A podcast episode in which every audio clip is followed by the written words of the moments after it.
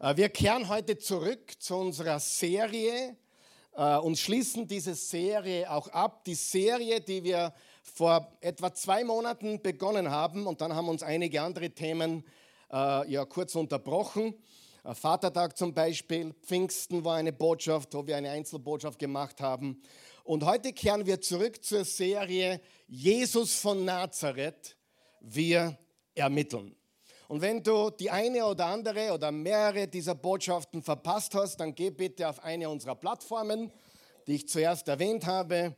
Und äh, bitte schau dir diese Botschaften oder hör dir diese Botschaften noch einmal an. Bei uns ist alles gratis, kostet dich keinen Cent. Solange es Strom und Internet gibt, kannst du das so lange und so oft anhören und anschauen, wie du möchtest. Diese Serie, Jesus von Nazareth, wir ermitteln, ist für mich oder war für mich und ist immer noch für mich ganz besonders wichtig und auch bereichernd gewesen. Ich habe mich wirklich top vorbereitet. Ich denke, ich bereite mich immer gut vor, aber in diesem, in diesem Studium, in dieser Serie, wo ich das Lukas-Evangelium, das dritte Evangelium, Matthäus, Markus, Lukas und Johannes, das dritte der Evangelien wirklich unter die Lupe genommen habe und so gelesen habe wie wahrscheinlich noch nie zuvor, obwohl ich es Dutzende, vielleicht hundertmal schon vorher gelesen hatte, ich bin wirklich zwei Fragen auf den Grund gegangen. Frage Nummer eins, woher wissen wir es? Woher oder warum und wieso können wir sicher sein, dass an der Geschichte von Jesus etwas dran ist? Was macht uns so sicher, dass die Geschichte rund um Jesus tatsächlich Wahrheit und reale Geschichte ist? Du musst wissen, ich bin christlich aufgewachsen, zuerst katholisch geprägt von meiner Oma und dann auch im Elternhaus, charismatisch, pfingstlich, evangelikal, alles durchgemacht, was du dir vorstellen kannst. Also ich habe mit zur Bibel Bezug seit über 40 Jahren, aber mir ist immer mehr klar geworden, wenn das, was in der Bibel steht, wirklich wahr ist, dann ist es Geschichte. Dann ist es nicht eine Bibelgeschichte, sondern Geschichte. Es ist das, was wirklich passiert ist und dem bin ich auf den Grund gegangen. Und die zweite Frage äh, war, warum wir ihm folgen sollten. Warum? Woher wissen wir, dass die Geschichte real ist? Und warum, um Himmels willen, sollte irgendjemand im 21. Jahrhundert einem Zimmermann aus dem ersten Jahrhundert nachfolgen, warum sollte irgendjemand so etwas tun? Ist es Zufall, dass wir heute den 19. Juni 2022 nach Christi Geburt schreiben? Ist es Zufall, dass gerade dieser Mann quasi das Datum gepachtet hat? Ist da was dran oder ist das Zufall? Warum heißt es nicht, ja, 51 Jahre nach Karl Michael oder 35 Jahre nach Hugo oder wie immer du heißt? Nein, es heißt 19. Juni 2022 nach Christus. Und diese Fragen beschäftigen mich. Die Geschichte, die uns natürlich bereits im Kindergarten versucht wird, uns genommen zu werden. Und spätestens, wenn du auf die Universität kommst, weißt du, die probieren alles, um dir deinen kostbaren, echten Glauben zu rauben. Stimmt's nicht? Und das ist so wichtig. Ich bin überhaupt sehr dafür, dass du viel lernst und viel studierst und auf die Universität gehst. Aber pass auf, glaub deinem Professor kein Wort wenn er über Geschichte redet. Außer es ist die Wahrheit. Wer von euch weiß, man kann Geschichte unmöglich unterrichten, ohne verfangen zu sein. Jeder oder befangen zu sein, Entschuldigung. Befangen ist jeder und wer die Geschichte lehrt, gibt immer seinen Senf dazu. Und das muss dir bewusst sein, dass das sehr gefährlich ist. Wir haben eines gelernt. Wir haben gelernt in dieser Serie, alles steht und fällt mit der Identität einer Person. Mit der Identität von Jesus von Nazareth und dem größten geschichtlichen Ereignis aller Zeiten, nämlich nicht die Geburt Jesu, sondern seine Auferstehung. Und damit steht und fällt alles. Daran hängt tatsächlich alles. Freunde, es gibt viele Diskussionen, viele Debatten. Du brauchst nur auf YouTube gehen, äh, existiert Gott? Das ist nicht die entscheidende Frage. Wenn das, was im Lukas-Evangelium steht, Geschichte ist, brauchen wir uns die Frage nicht stellen, gibt es einen Gott? Oder ist die Bibel wahr? Oder gefällt mir alles, was in der Bibel steht? Ich lasse euch heute mal ein Geheimnis kund werden. Mir gefällt auch nicht alles, was in der Bibel steht. Wer von euch weiß, wir müssen Brokkoli auch essen manchmal und Spinat und nicht nur Wiener Schnitzel. Mir gefällt nicht alles, was drinnen steht. Und noch etwas, ich habe immer noch offene Fragen, weil wir Menschen sind. Aber existiert Gott? Ist eine super Debatte, können wir diskutieren, gibt dafür Antworten. Ist die Bibel wahr? Gefällt dir alles in der Bibel? Oder glaubst du alles, was in der Bibel steht? Auch das ist nicht die entscheidende Frage. Die entscheidende Frage ist, wer ist Jesus? Sagen wir noch wach. Wer ist Jesus und ist er auferstanden? Und weißt du, dass du an Jesus glauben kannst und erlöst sein kannst und offene Fragen haben kannst? Wer weiß das? Weißt du, dass du erlöst sein kannst, errettet sein kannst und mit manchen Dingen in der Bibel ein Problem haben kannst? Wer weiß das?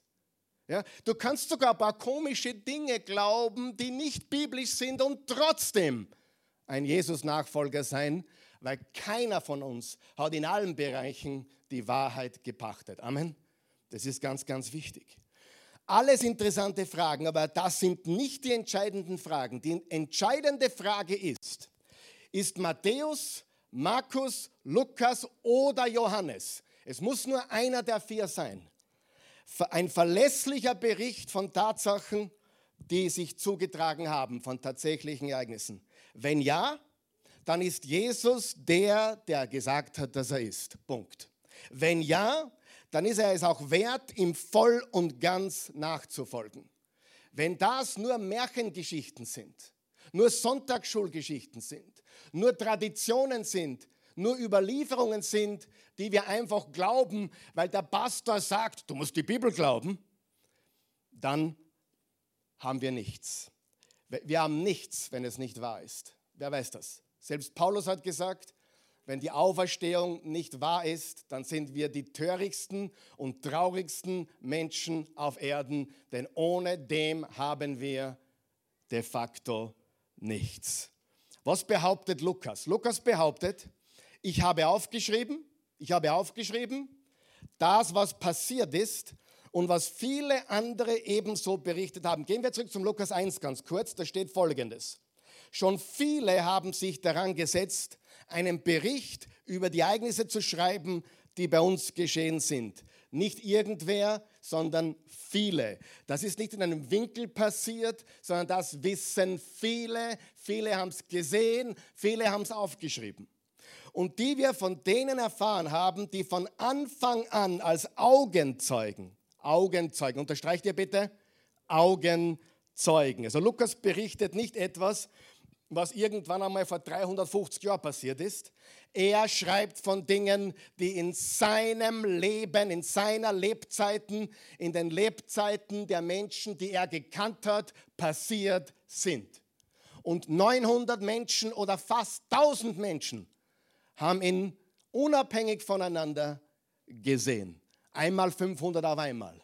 Aber fast 1000 Menschen haben ihn nach der Auferstehung gesehen die dabei waren und dann den Auftrag erhielten, die Botschaft weiterzusagen. Was ist unser Auftrag? Die Botschaft weiterzusagen.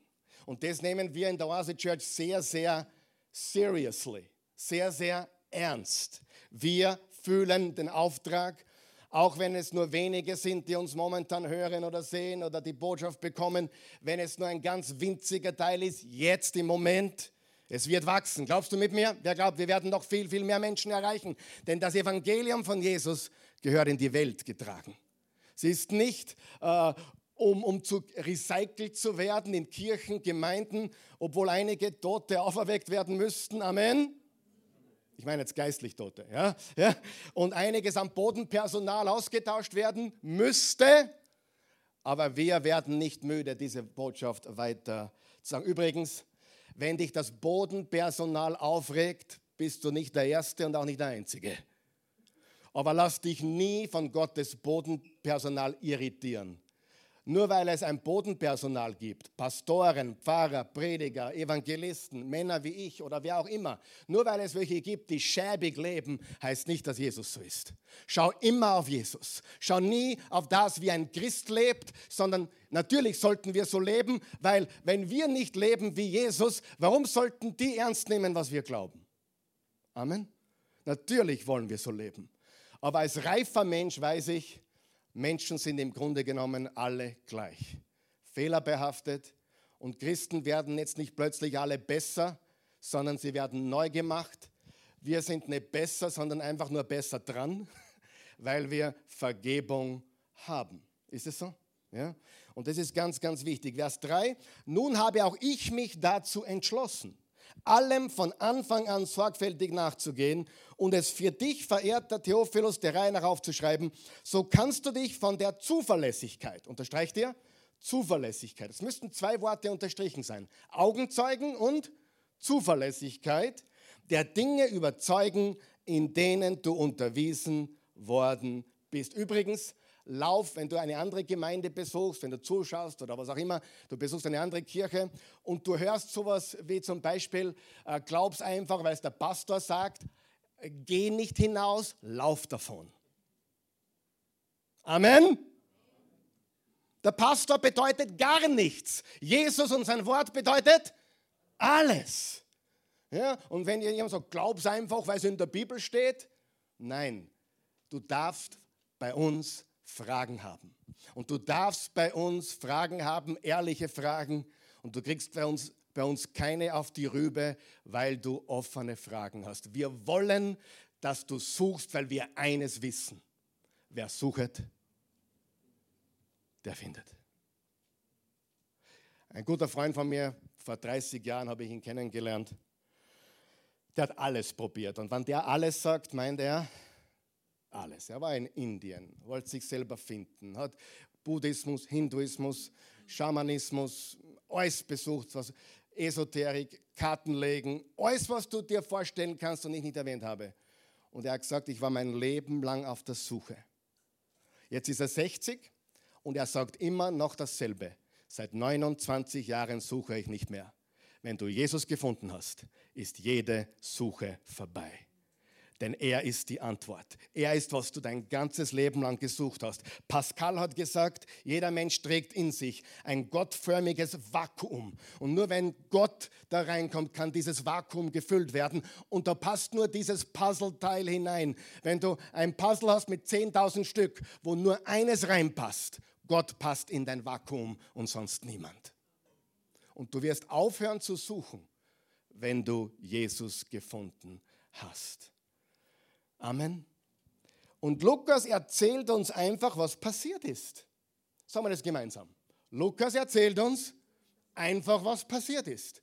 Und das ist wichtig, denn Lukas hat sich nicht hingesetzt und gesagt, Halleluja, ich bin der Auserwählte Gottes. Jetzt darf ich die Bibel schreiben. Wissen wir heute, dass es Teil der Bibel ist? Ja, aber was hat Lukas gedacht? Lukas hat in seinem Kopf nicht die Bibel geschrieben. Lukas wollte lediglich weiter sagen, was geschehen ist. Amen. Ganz wichtig. Und er sagt uns, was passiert ist, und jetzt komme komm ich zur heutigen Botschaft. Und was am Ende passiert ist, ist der Grund, warum die Geschichte überhaupt erzählenswert ist. Jetzt ergibt es erst einen Sinn. Jetzt macht das Ganze im Kontext erst Sinn. Wenn die Geschichte anders geendet hätte, als sie geendet hat, dann gäbe es auch keine Geschichte zu erzählen. Weißt du, dass du von Jesus nichts gehört hättest, wenn er nur gekreuzigt worden wäre? Wer weiß, wem ist das bewusst? Es war ganz wichtig, dass er auferstanden ist. Tausende und Abertausende wurden gekreuzigt. Keine römischen Bürger, aber Rebellen, Verbrecher wurden gekreuzigt vom römischen Reich. Und wenn Jesus, wenn die Geschichte von Jesus nicht so geendet hätte, wie sie geendet hat, dann wäre Jesus nur ein weiterer möchte gern möchte gern Prophet gewesen, möchte gern Rabbi, möchte gern Messias, so wie viele Hunderte und Tausende möchte gern Rabbis, möchte gern Messias. Viele. Und jetzt schauen wir uns an, wie das Ende beginnt. Wir beginnen jetzt mit dem Anfang des Endes im Lukas 23, Vers 33. Seid ihr bereit? Seid ihr bereit? Ja, ihr redet mit mir. Das tut mir so gut. Weißt du was? Ich fühle mich, jetzt fühle ich mich endlich wie ein Mann, ja, weil ihr mit mir redet. Spaß. Lukas 23, Vers 33. Der Anfang vom Ende. Der Anfang vom Ende geht so. Als sie an die Stelle kamen, die Schädel genannt wird oder Schädelstätte, kreuzigten sie ihn und die beiden Verbrecher, den einen rechts und den anderen links von ihm. Schädel, das ist das Wort Golgotha. Schon gehört? Golgotha oder Schädelstätte. Interessant ist, da steht, sie kreuzigten ihn. Und interessant ist, dass keiner der vier Evangelisten, weder Matthäus, Markus, Lukas noch Johannes, gibt uns irgendwelche Details zur Kreuzigung. Wer weiß, wer hat die Passion Christi gesehen? Wer hat davon gehört? Dann weißt du, dass diese Kreuzigung äh, nicht in ein paar Minuten passiert. Das ist ein Prozess über Stunden. Aber es gibt keine Details in den Evangelien. Es gibt geschichtliche Details, man weiß, man weiß, was abgegangen ist, man weiß, was passiert ist. Jeder wusste, was passiert ist bei einer Kreuzigung.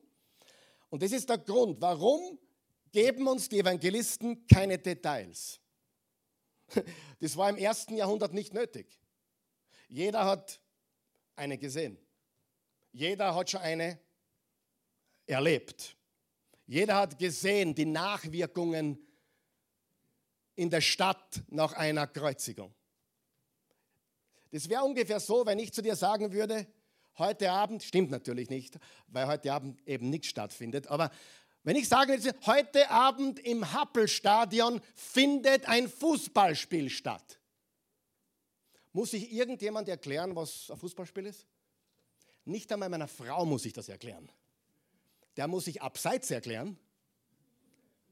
Und nachdem ich sie erklärt habe, ich verstehe es noch immer nicht, jetzt bist du im Abseits, sagt sie dann. Aber was abseits ist oder Abseitsfalle, versteht sie nicht. Aber ich brauche nicht einmal meiner Frau, die vom Fußball so weit weg ist, wie ich vom, vom Tennis spielen. Nein, das ist nicht so weit. Das geht. Aber ich brauche, wenn ich sage, heute findet ein Fußballspiel statt, fragst du, Pastor, was ist denn das? Was passiert denn da? Ja, das sind 22 Menschen, elf auf der einen Seite, elf auf der anderen.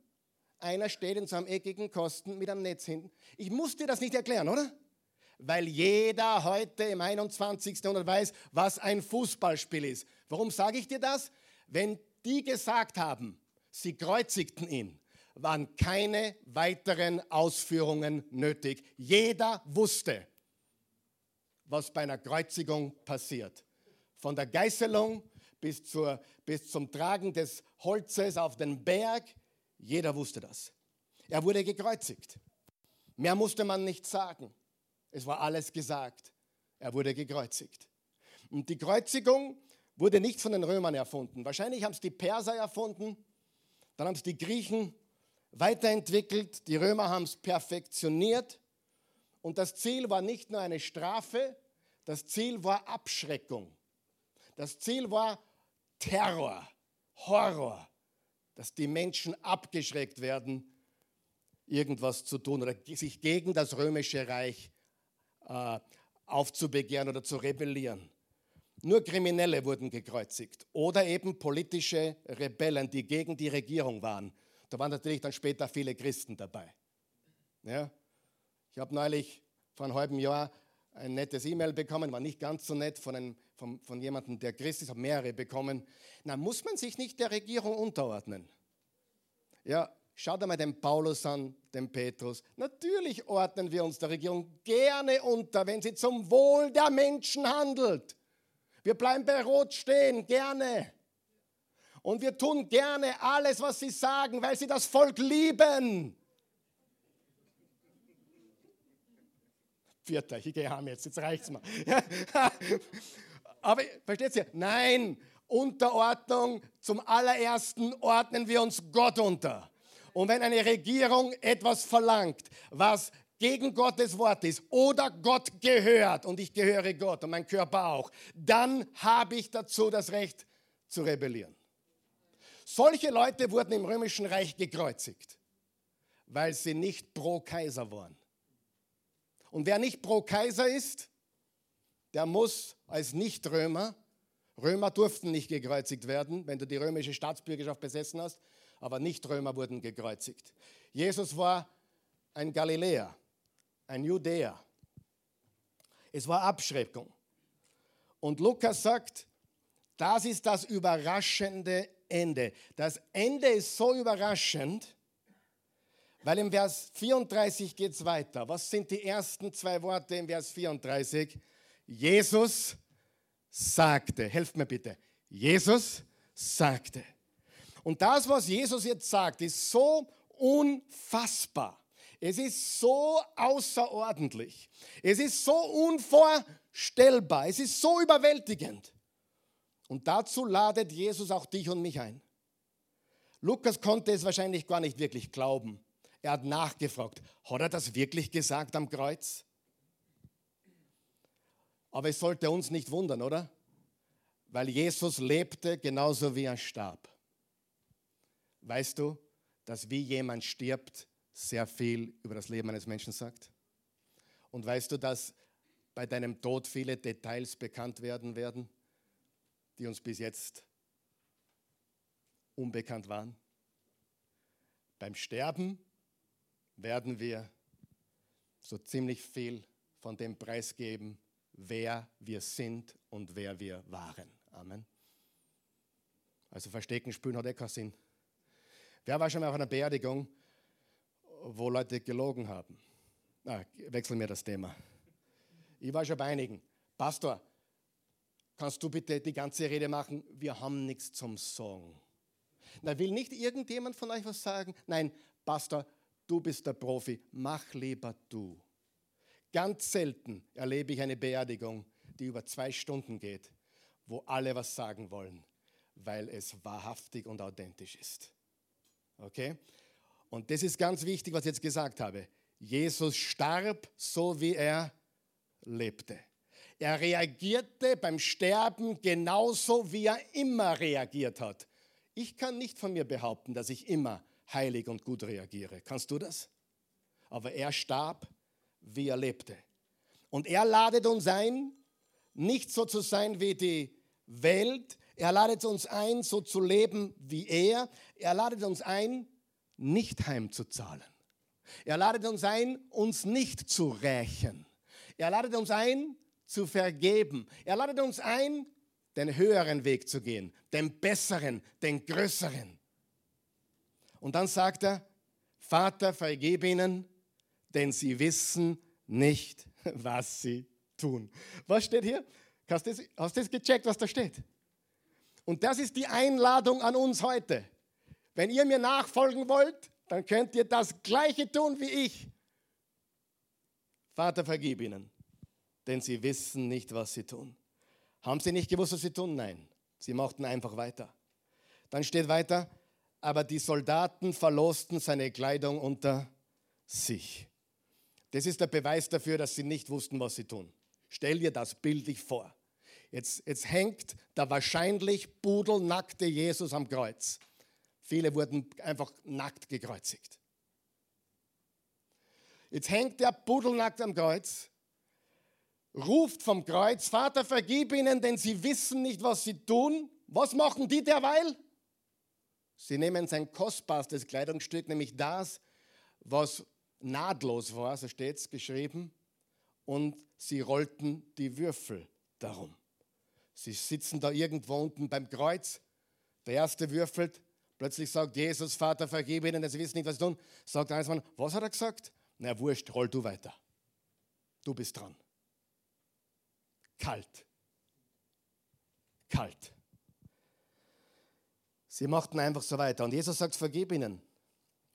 Ist das schwach, Freunde? Wie schwach ist denn das? Wie passiv? Ist das wirklich ein König? Jesus hat verloren.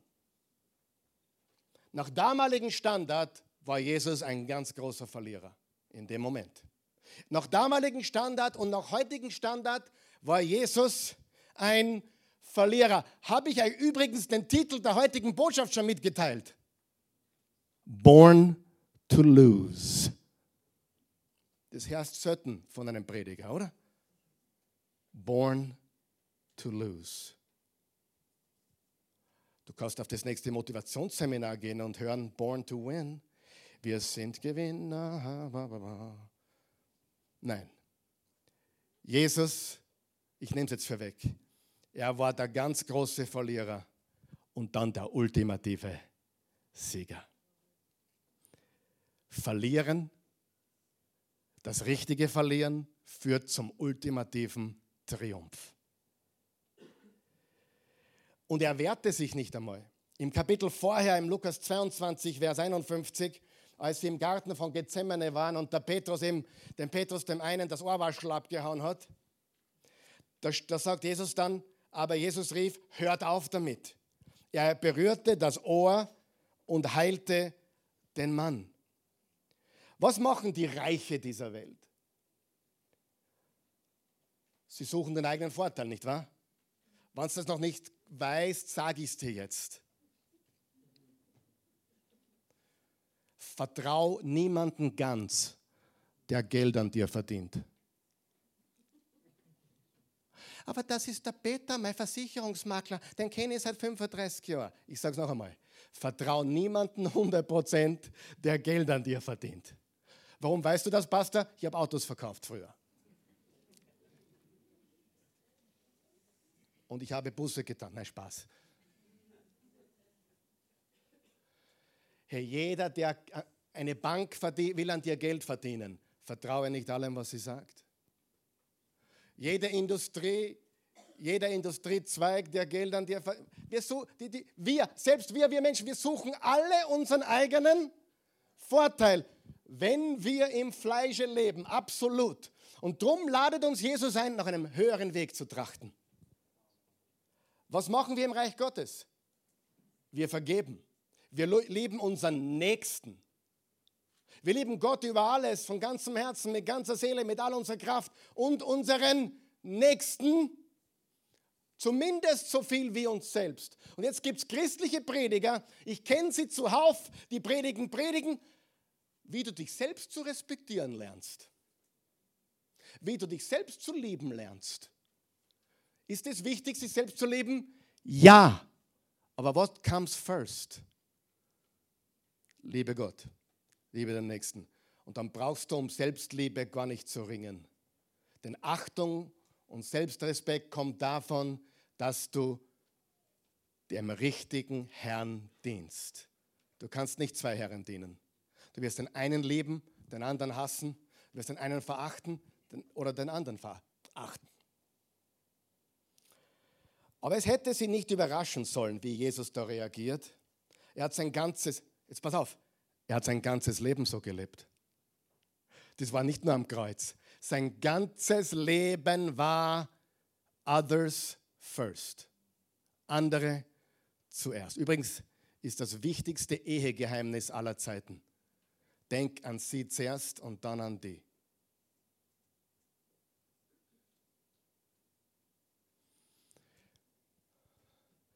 Ich habe irdische Gedanken. Na, wie kommt meine Predigt heute an? Hoffentlich hat es einer gefallen. Aber wenn ich wirklich im Geiste bin, denke ich, was kann ich heute bringen, das vielen, vielen Menschen so richtig hilft? Weißt du, als, als Nachfolger Jesu sind wir ständig im Geist oder im Fleisch. Und ja, ja, wir gehen hin und her. Und das manchmal im Sekundentakt. Du kannst jemanden mit Liebe begegnen und dann mit dem Auto wegfahren, die schneidet jemand ab und der mit dem Finger zwang. Alles in den gleichen fünf Minuten, ja oder nein? Ja, warum ist das so? Ja, weil du ein Flaschen bist. Nein, Spaß. Weil du ein Mensch bist. Entschuldigung. Hey, wir sind ja wirklich alle Flaschen. Es kommt darauf an, was drinnen ist. Eine Flasche ist nichts Schlechtes. Eine Flasche ist ein Container, ein Behälter. Da ist entweder viel Egoismus drinnen oder der Geist Gottes. Jetzt wissen wir alle, Flaschen zum Sein ist ein gutes, eine gute Sache. Er hat immer so gelebt. Das war immer seine Haltung. Und das geht gegen das, was in uns ist. Sagen wir ehrlich, gegen uns, weil wir wollen uns verewigen. Wir wollen uns verherrlichen. Wir wollen uns das Beste. Wir wollen das Beste für mich. Ich, mich, meiner, mir.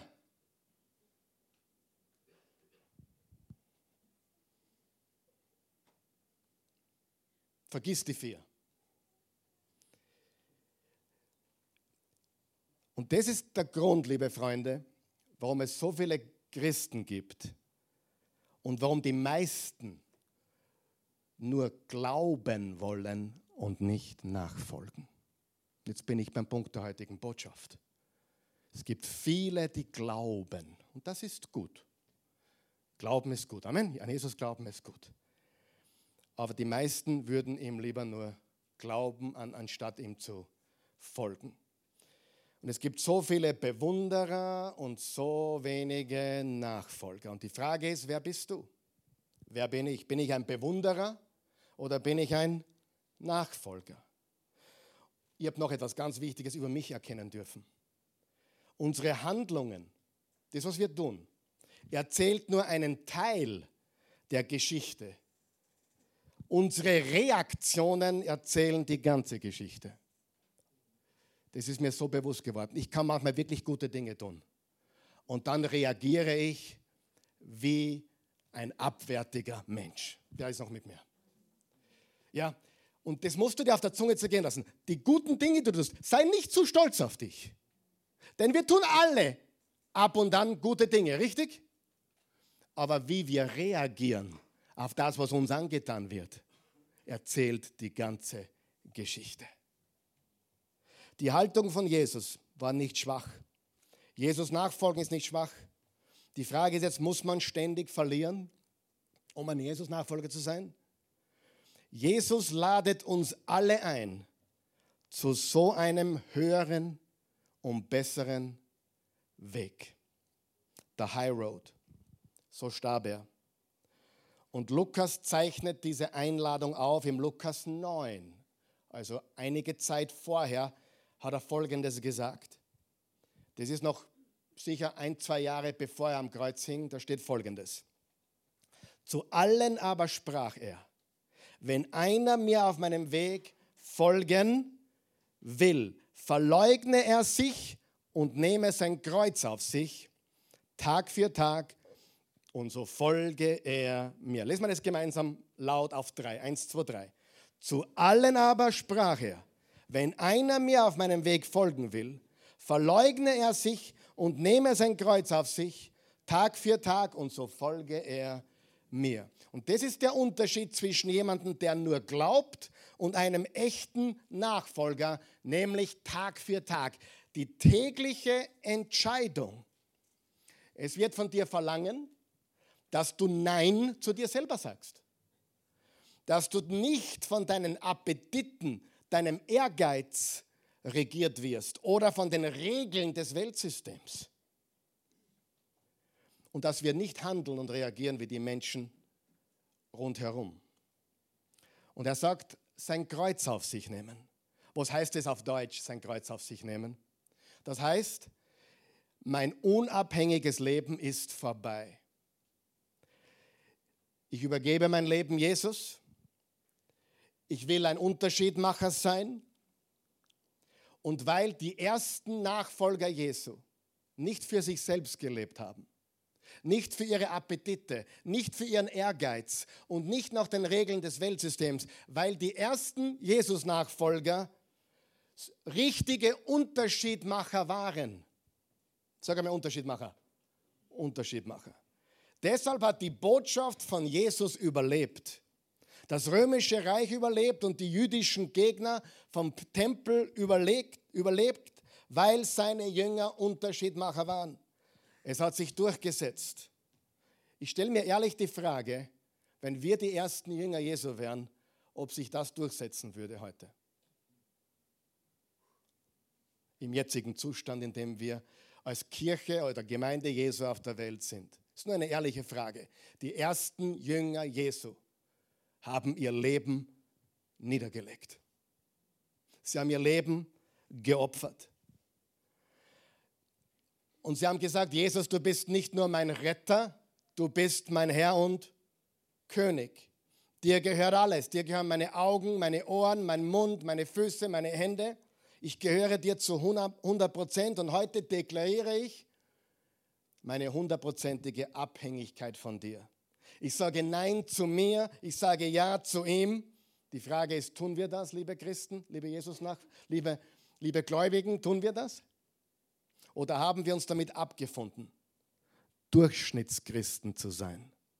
Was immer das ist. Vergib mir, segne mich, segne meine Familie und wenn es ein Problem gibt, sage ich es dir. Wer kennt solche Christen? Vergib mir, segne mich, segne die meinen und wenn es ein Problem gibt, dann lasse ich dich wissen. So beten viele, oder? So leben viele. Darf ich aber sagen, das ist der Grund, warum die meisten Christen in unserem Land nichts verändern.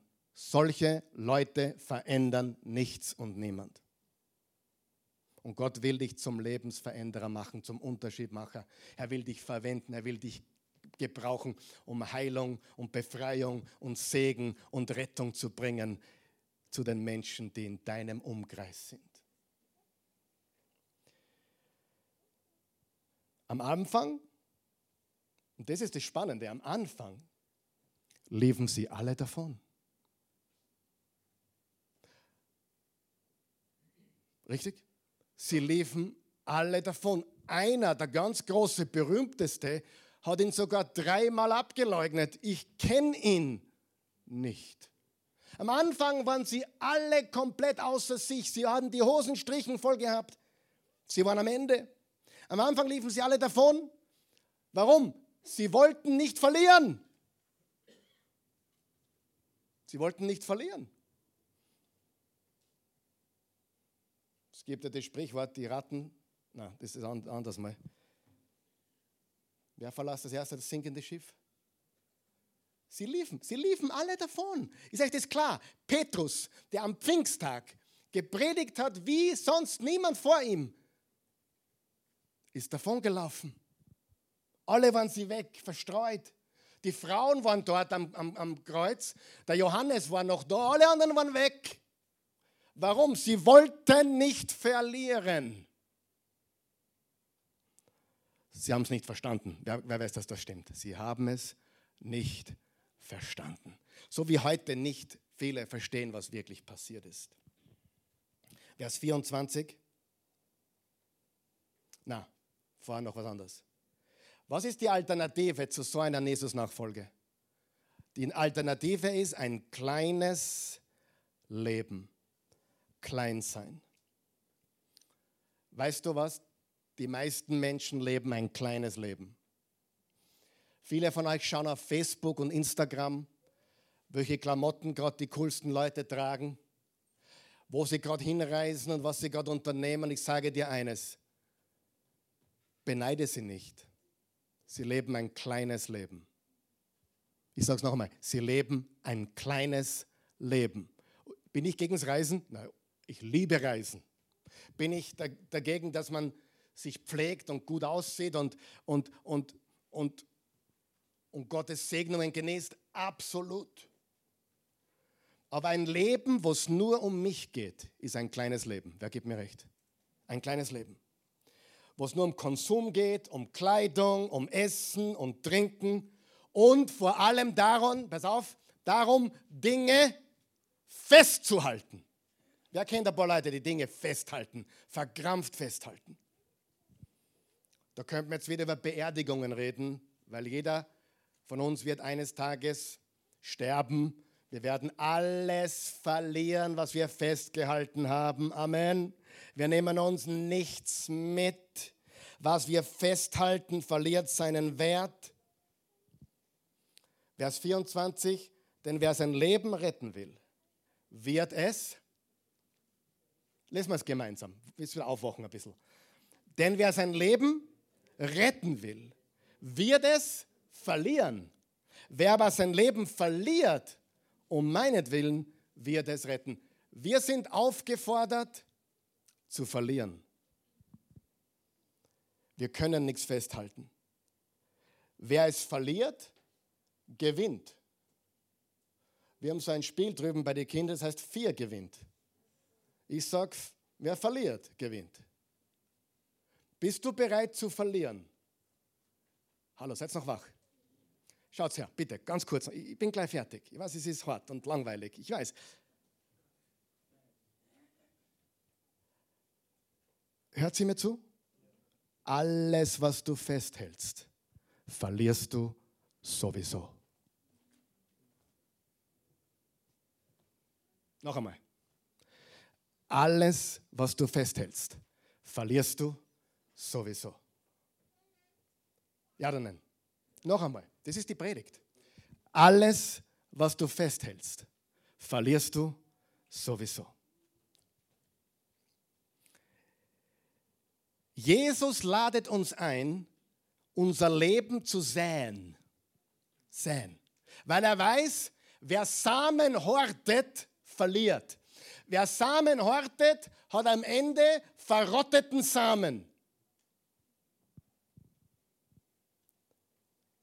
Ich lade dich ein, sagt Jesus, deine Zeit zu säen, deine Talente zu säen, deine Ressourcen zu säen, dein Leben zu säen.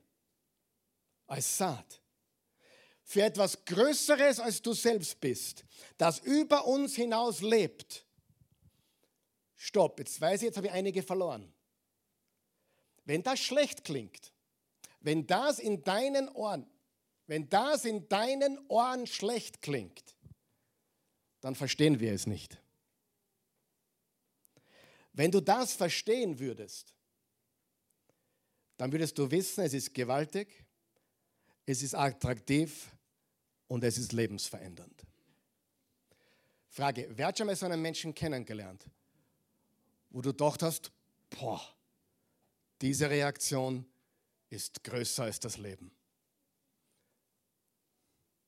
Die, wer weiß, solche Menschen sind attraktiv. Sie sind anders. Sie zahlen nicht heim. Sie rächen sich nicht. Sie vergeben. Sie sagen die Wahrheit deutlich und klar, fordern auch dementsprechende Konsequenzen.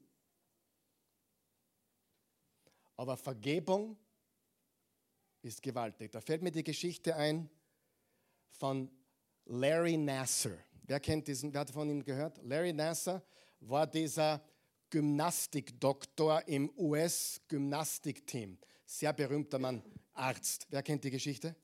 Er hat über 250 Mädchen, sechs Jahre bis junge Frauen, im Namen von Übungen, medizinische Betreuung, die übelsten sexuellen Missbräuche zugefügt. Das, er ist damit weggekommen über fast 30 Jahre. Und 2016 hat eine Frau, die jetzt knapp 40 ist, die war damals 15 im Gymnastikteam der olympischen US-Mannschaft und hat eine Lawine losgetreten. Da gibt es ein Video von ihr, wo sie im letzten, äh, in der letzten Sprache im Gerichtssaal, bevor er das Urteil gesprochen hat, hat sie noch eine 30-minütige Rede halten können, wo sie die Höchststrafe für ihn fordert, damit das nie wieder passiert. Und dann sagt sie,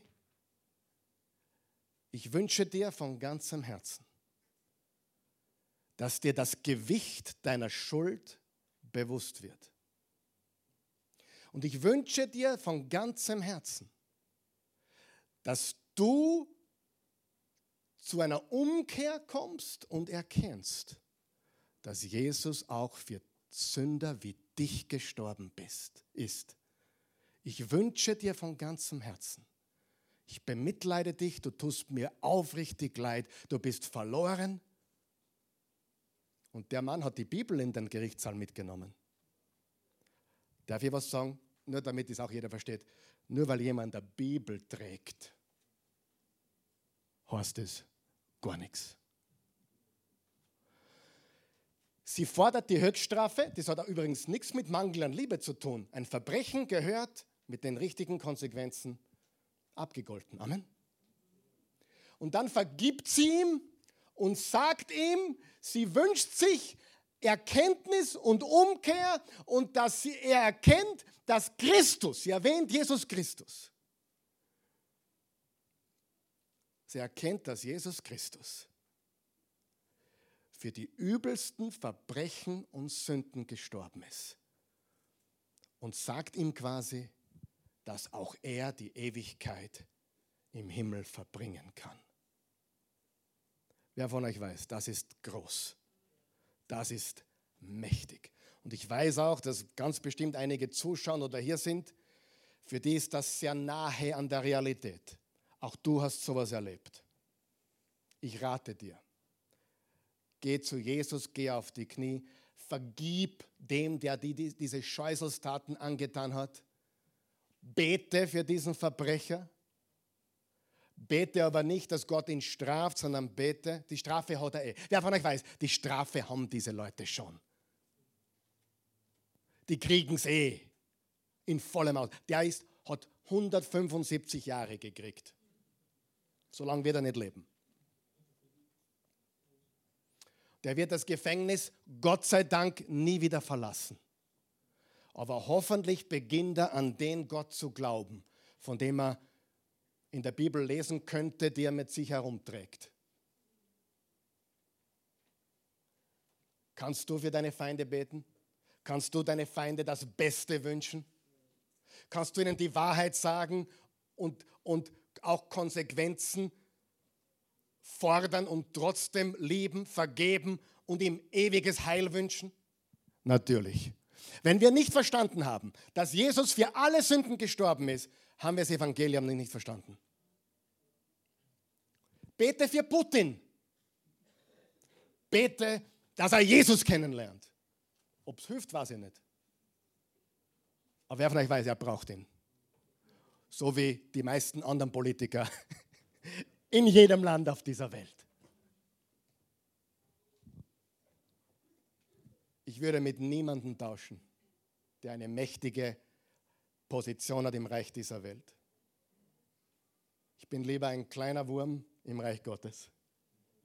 Ich bin lieber ein kleiner, unbedeutender, älter werdender Prediger, der Jesus lieb hat. Zurück. Alles, was du festhältst, verlierst du sowieso. Und Jesus sagt, ich lade dich ein zu etwas viel Größerem, Besserem. Vers 25, denn was hilft es dem Menschen, wenn er die ganze Welt gewinnt, dabei aber sich selbst verliert oder Schaden nimmt? Und hier kommt das Tragische. Die ganze Zeit glaubst du, du gewinnst. Und dann plötzlich erkennst du, du hast nicht einmal das richtige Spiel gespielt. Was bringt das? So viele heute. Man sieht es gerade am, am Aktienmarkt und in anderen Märkten. Es geht drunter und drüber. Und die Menschen halten sich für die großen Sieger und Checker und Hustler. Und sie merken nicht einmal, dass sie nicht einmal im richtigen Spiel sind. Man kann nicht gewinnen, wenn man gar nicht im richtigen Spiel ist. Und jetzt kommt noch was Wichtiges. Ist alles wichtig heute. Jesus bietet uns nicht ein besseres 2.0-Leben an. Ich mache dein Leben ein bisschen besser. Folge mir und du wirst geheilt, befreit, gesund und alles ist gut. Nein, will ein ganz neues Leben für uns. In Matthäus 20, Vers 28 steht, auch der Menschensohn ist nicht gekommen, um sich bedienen zu lassen, sondern um zu dienen und sein Leben als Lösegeld für viele zu geben. Freunde, hört mir noch zu. Wenn wir nicht vorsichtig sind, wenn wir nicht vorsichtig sind, haben wir am Schluss kleine, winzige Leben gelebt. Ich wiederhole das noch einmal. Wenn wir nicht vorsichtig sind, haben wir am Ende kleine, winzige Leben gelebt, wo es nur darauf, darum ging, wo wir im Urlaub waren, welche Markenkleidung wir getragen haben und welches Auto wir gefahren haben. Wenn wir nicht, und ich rede zu mir, wenn ich nicht vorsichtig bin, dann habe ich am Ende des Tages ein kleines, winziges Leben gelebt. Wo ich glaube, ich bin wer, weil ich das Auto vor oder die Kleidung trage oder dort Urlaub gemacht habe. Kleine, winzige Leben. Jesus spielte ein komplett anderes Spiel. Er spielte, um zu verlieren und er siegte. Ich weiß, das ist hart, was ich sage, aber er, leidet und, er ladet uns ein, dieses Verliererspiel zu spielen.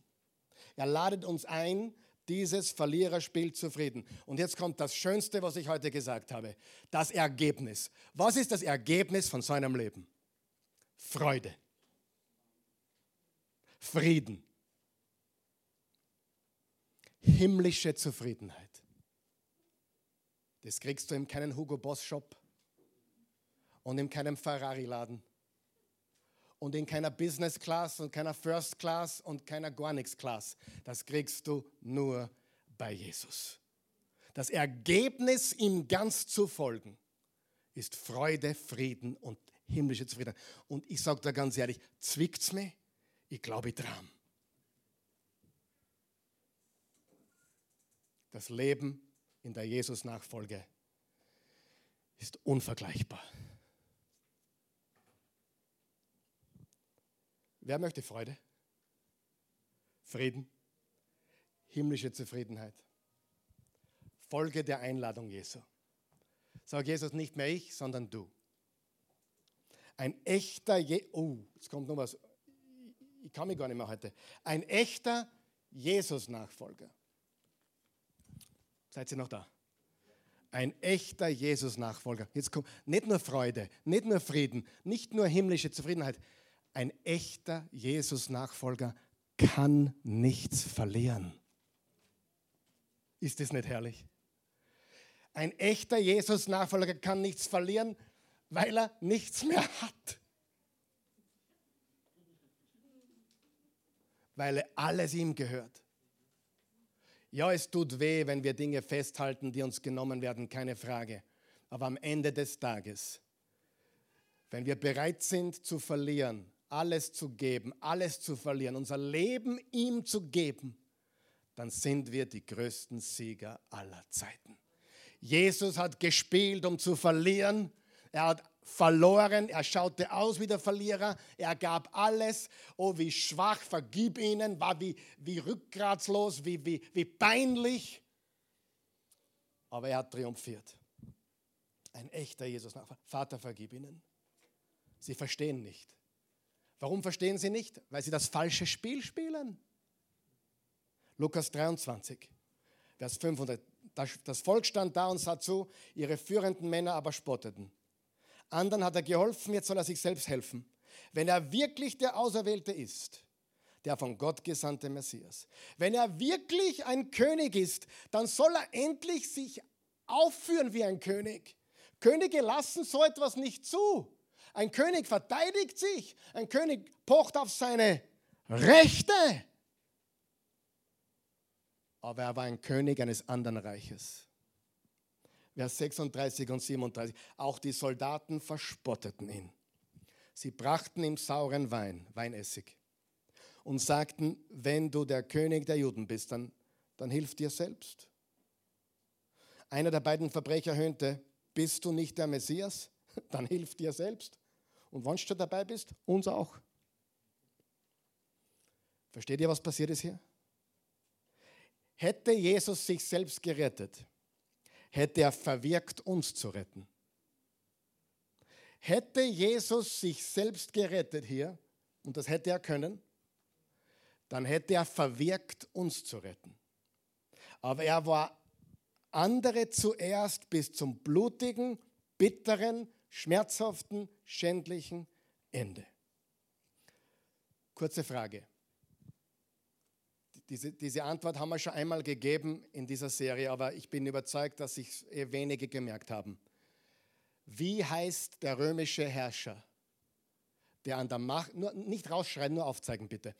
Wie, wer weiß, wie der Herrscher des römischen Reiches, also der Kaiser, geheißen hat, als Jesus gekreuzigt wurde? Wer weiß es? Ich sehe drei Hände. Ich sehe fünf Hände. Ich bin überrascht. Wahrscheinlich deswegen, es ist nicht Nero übrigens, wenn jemand jetzt Nero gedacht hätte.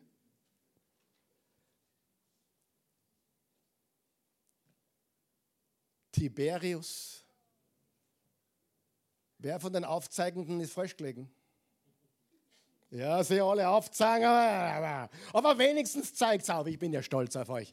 Kaiser, pass auf, Kaiser Tiberius, der, der, der mächtigste, der mächtigste Mann der Welt zur Zeit der Kreuzigung ist eine Randnotiz. Eine Randnotiz, eine Fußnote. Und keiner kann sich erinnern, wenige wissen, wer es war. Aber jeder, Gläubige, Ungläubige, Zuschauende, Nichtsgläubende, Andersgläubige, hat von Jesus von Nazareth gehört, oder nicht? Frage, wem werden wir folgen? Wem werde ich folgen? Wer wird dich regieren? Wer wird der Boss von dir sein? Äh, Pastor, darf ich keine Ziele mehr haben? Doch, du darfst Ziele haben. Schau nur, dass die richtigen sind. Darf ich nicht ehrgeizig oder, oder Ambitionen haben im richtigen Ausmaß für die richtigen Dinge? Definitiv. Die Frage ist nur, Wer hat das letzte Wort in deinem Leben? Und auf deiner Outline oder vielleicht auch eingeblendet steht, bin ich ein Bewunderer oder bin ich ein Nachfolger? Mach du das Kreuzal hin. Und wenn weder noch, sagst ich, ich glaube gar nicht an ihn, dann, dann mach ein eigenes Feld. Aber es ist eine tägliche Entscheidung. Eine weißt du, mir wird immer mehr bewusst, es geht nicht darum, ein Gebet nachzusprechen, es geht darum, Jesus täglich zu folgen. Und weißt du, was Lukas sagen würde? Lukas würde sagen, den kann man nicht bewundern. Wenn du ihn nur bewunderst, hast du es nicht verstanden. Ihn nur zu bewundern bedeutet, du verstehst nicht. Ich habe noch eine Frage. Wie kann man Vergebung annehmen, aber ihm nicht nachfolgen wollen?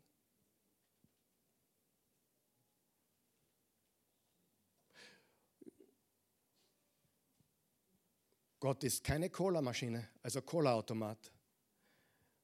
Er ist nicht ein Flaschengeist, ich hätte drei Wünsche. Er ist nicht der Weihnachtsmann, der dir jeden Wunsch von den Lippen lässt. Er ist der allmächtige Gott. Er ist der König der Könige. Er will dein König sein. Das Ergebnis? Friede, Freude und himmlische Zufriedenheit. Freunde, höher geht's nicht und besser geht's nicht. Vers 44, inzwischen war es Mittag geworden, da verlor die Sonne plötzlich ihren Schein. Bis zur Mitte des Nachmittags legten sie, legte sich eine schwere Finsternis über das ganze Land.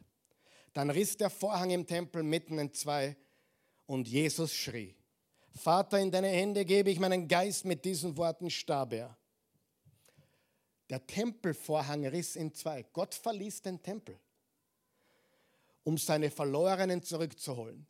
Das verlorene Schaf die verlorene Münze und den verlorenen Sohn. Weißt du, was Jesus sagt? Jeder ist eingeladen. Egal, was du getan hast, egal, wo du herkommst. Jeder ist eingeladen.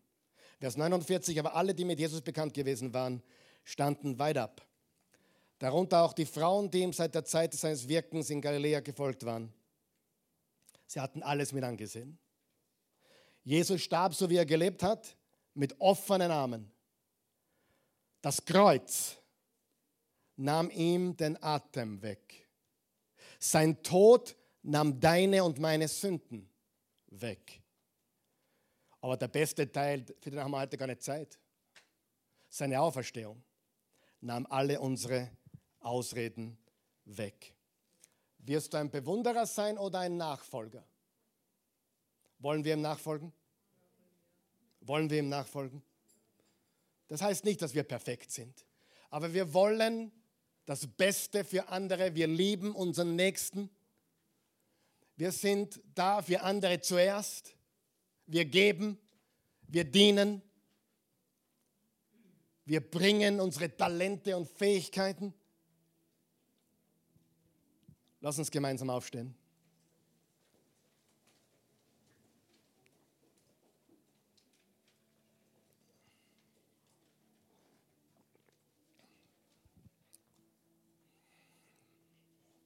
Ich weiß, ich konnte der heutigen Botschaft nicht gerecht werden.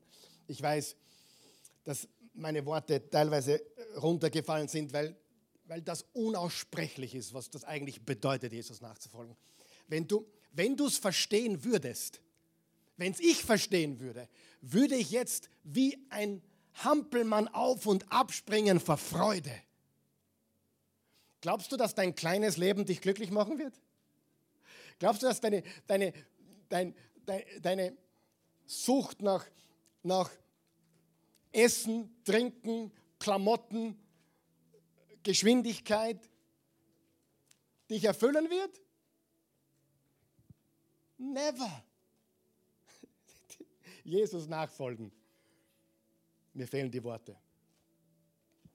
Alles, was du dir jemals ersehnt hast, bekommst du, wenn du Jesus nachfolgst. Und es ist nicht der Porsche. Du willst gar keinen Porsche. Du willst auch keinen Mercedes. Weißt du, was du willst?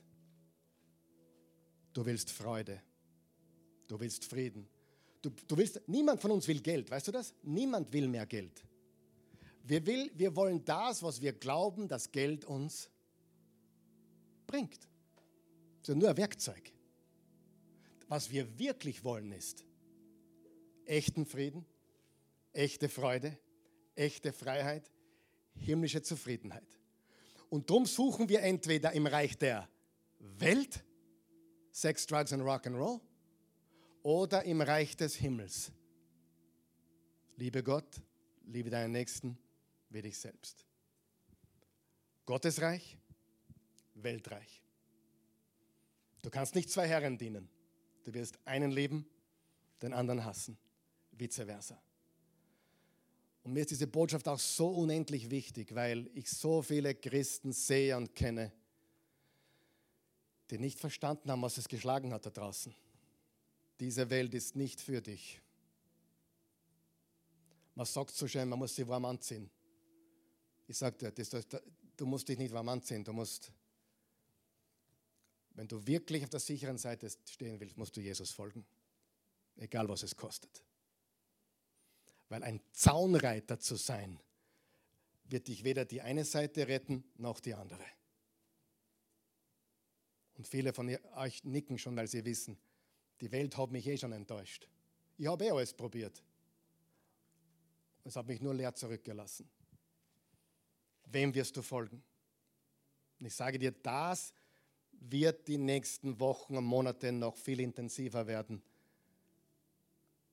was wir erleben. Und dann zeigt sich, wo du stehst, ob du bestehen kannst. Beten wir.